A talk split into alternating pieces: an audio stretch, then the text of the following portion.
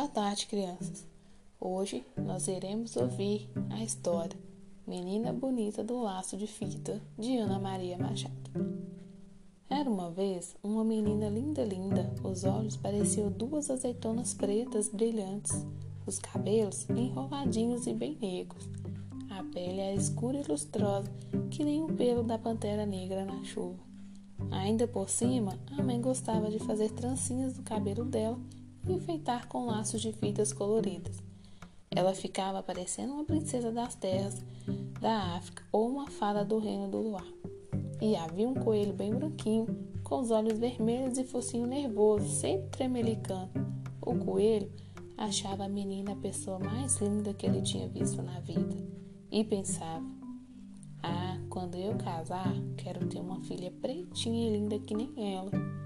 Por isso, um dia, ele foi até a casa da menina e perguntou: Menina bonita do laço de fita, qual é o teu segredo para ser tão pretinha? A menina não sabia, mas inventou.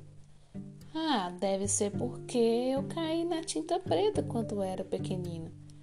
O coelho saiu dali, procurou uma lata de tinta preta e tomou um banho nela. Ficou bem mesmo, todo contente mas aí veio uma chuva e lavou todo aquele pretume.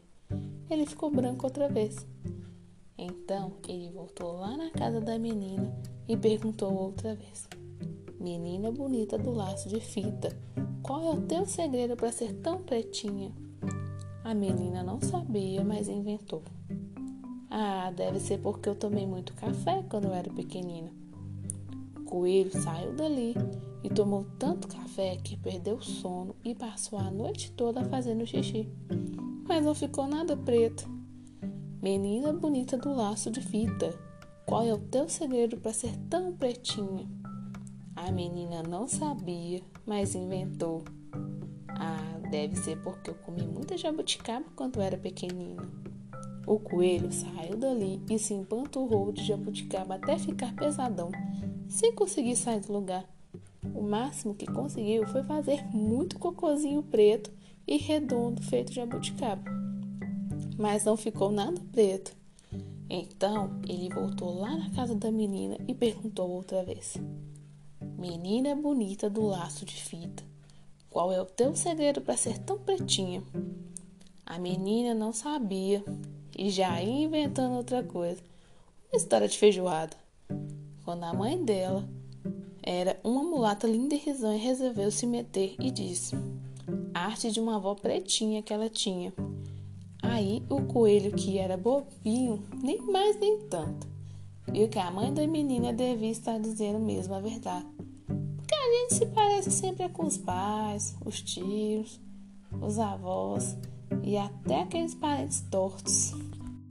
E se ele queria ter uma filha pretinha, e linda que nem a menina, tinha que era procurar uma coelha preta para casar? Nem precisou procurar muito. Logo encontrou uma coelhinha escura como a noite que achava que aquele coelho branco era uma graça. Foram namorando, casando e tiveram uma linhada de filhotes. Que coelho, quando desanda a ter filhote, não para mais. Tinha coelhos de todas as cores: branco, branco malhado de preto, preto malhado de branco e até uma coelhinha preta.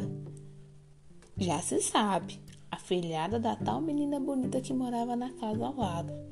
E quando a coelhinha saía de laço colorido no pescoço, sempre encontrava alguém que perguntava: Coelha bonita do laço de fita, qual é o teu segredo para ser tão pretinha? E ela respondia: Conselhos da mãe da minha madrinha. E aqui a gente fica com mais uma história. Tchau, tchau.